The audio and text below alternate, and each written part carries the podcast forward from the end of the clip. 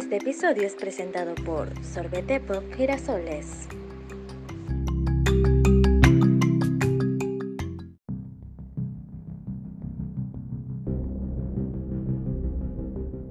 Bienvenidos seas al podcast Radioactivo, un espacio donde se abordarán temas de interés general con una pizca de acidez, no apto para suavecitos.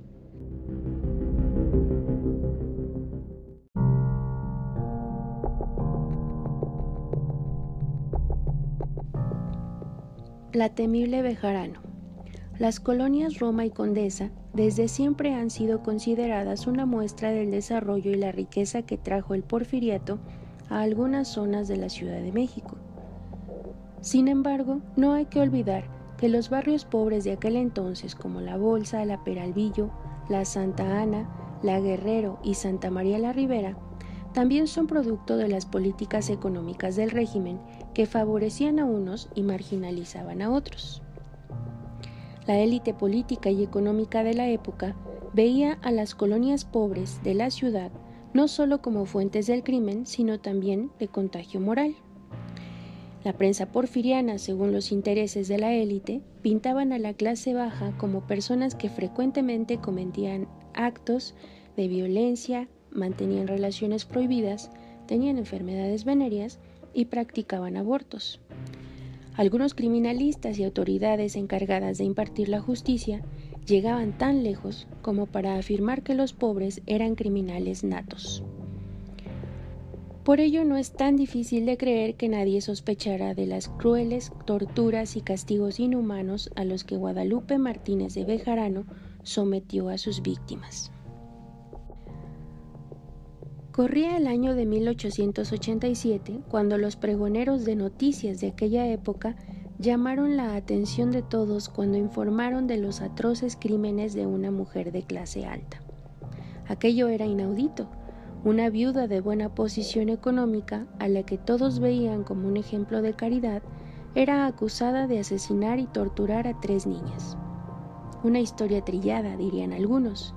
Sin embargo, es poca la información que se tiene de doña Guadalupe Martínez de Bejarano, quien también era conocida como doña Lupe, la temible Bejarano o simplemente la mujer verdugo.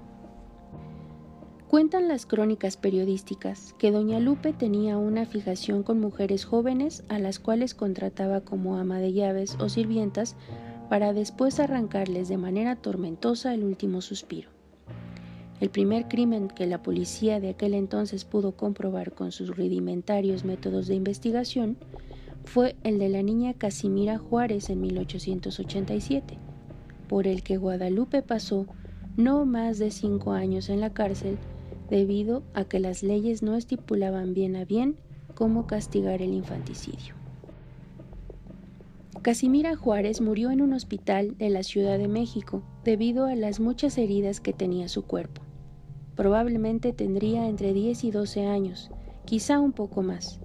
Los pocos registros que hay en la prensa acerca de su fallecimiento tienen que ver más con su verdugo que con su propia muerte. Tal vez cuando fue adoptada, la pobre huérfana pensó que su vida al fin iba a cambiar para mejor, o a lo mejor pensó que esa mujer viuda con un solo hijo únicamente la necesitaba para que limpiara su casa, lavara su ropa e hiciera la comida ese sería el peor de los escenarios. Lo que seguramente no pensó fue que moriría sola en una cama de hospital tras meses de sufrir las peores torturas que la sociedad porfiriana no hubiera sido capaz de imaginar. Ante sus vecinos, la mujer verdugo era una alma caritativa que se había echado encima la tarea de criar y disciplinar a una criatura cuya naturaleza era viciosa y desobediente, con tendencias a la criminalidad. La verdad es que la pobre niña, desde que entró a la casa de la horrible mujer y hasta que la sacaron solo para llevarla a morir al hospital, padeció dolores que la mayoría de las personas no experimentan en toda su vida. Su cuerpo estaba siempre cubierto por marcas de golpes, cortadas y quemaduras. Pocas veces la mujer demonio le daba de comer y cuando la alimentaba se trataba de alimentos descompuestos o brebajes preparados por la fiera que nadie en su sano juicio se atrevería a aprobar. Solo cuando la criatura estuvo lo suficientemente enferma como para que peligrara su vida, Martínez de Bejarano hizo traer al doctor, quien enseguida ordenó que fuera llevada al hospital.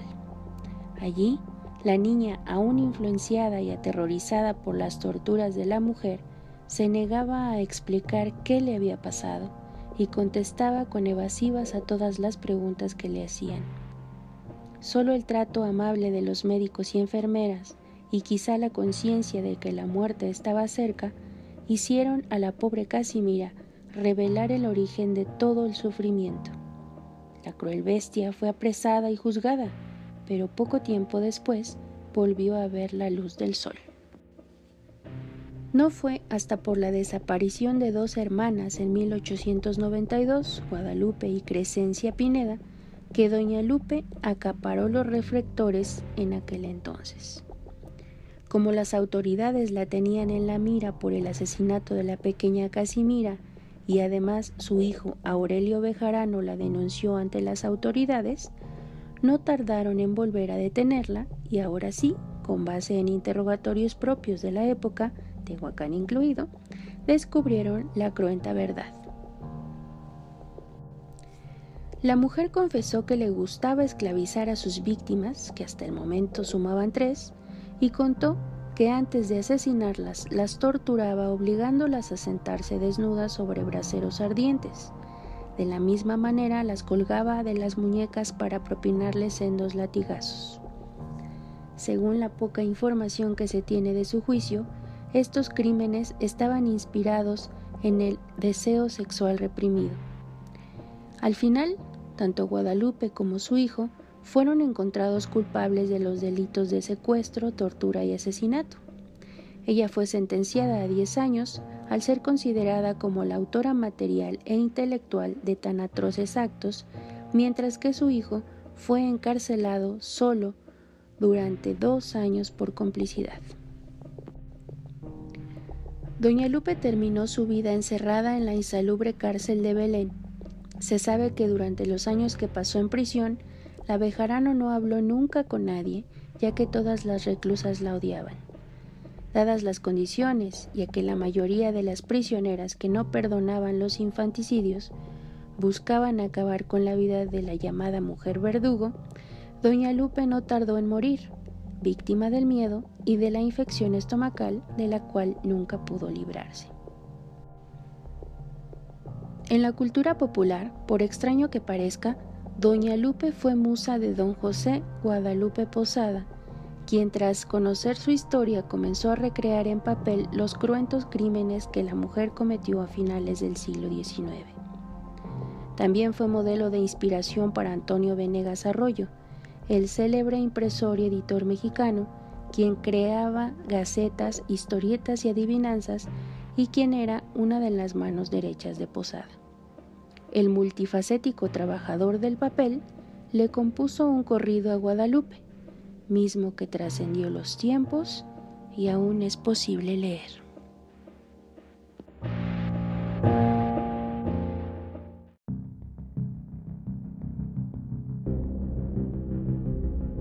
Espero que hayan disfrutado esta pequeña historia. Nos despedimos no sin antes recordarles que coman frutas y verduras.